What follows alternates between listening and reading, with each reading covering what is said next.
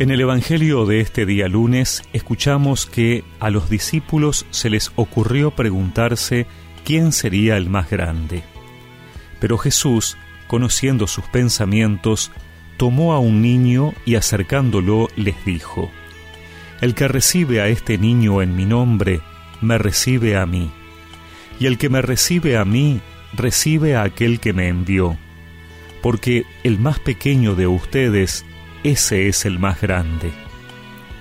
Juan, dirigiéndose a Jesús, le dijo, Maestro, hemos visto a uno que expulsaba demonios en tu nombre y tratamos de impedírselo, porque no es de los nuestros.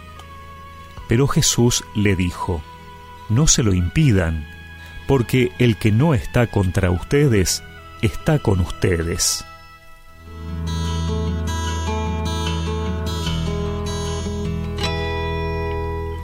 Los discípulos, mientras permanecían con el Maestro, no abandonaban sus pretensiones de poder.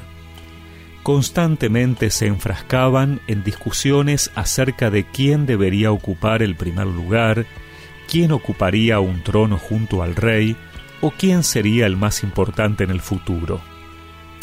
Pero Jesús desenmascara las intenciones de sus seguidores y los pone a pensar en una nueva lógica donde lo valioso no es el prestigio, sino la sencillez y la verdad.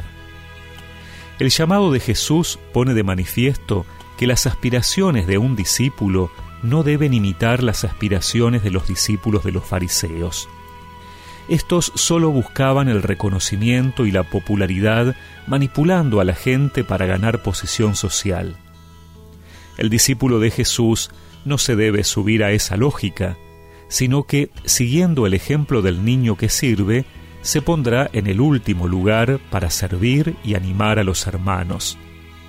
Solo la actitud de servicio le dará una nueva dimensión al ser humano. De igual modo, los discípulos creían poseer la autoridad de Jesús en forma exclusiva, pero Jesús los contradice.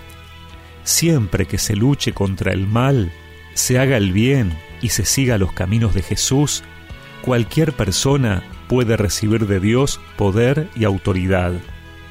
El don de Dios no es para privilegiados, sino que está disponible para todo hombre en la medida que sea bien empleado.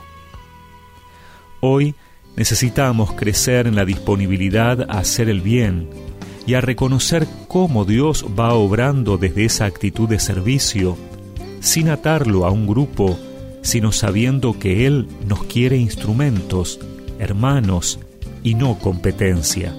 Somos obreros del reino de Dios, lo construimos con el corazón.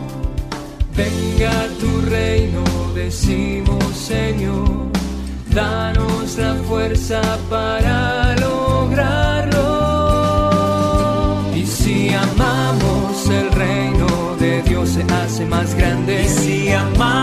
amamos el reino, por todos lados se expande. Y si amamos el reino de Dios, ya está aquí.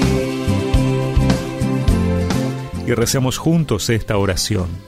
Señor, presérvame de la tentación de buscar el poder y ayúdame a servir con alegría. Amén y que la bendición de Dios Todopoderoso, del Padre, del Hijo y del Espíritu Santo los acompañe siempre.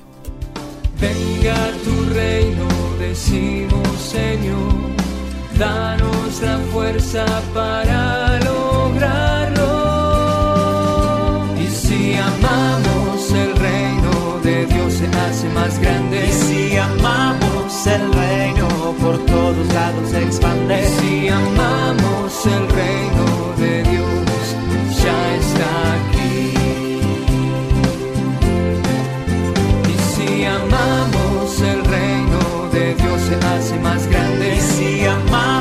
el reino, por todos lados expande. Si amamos el reino,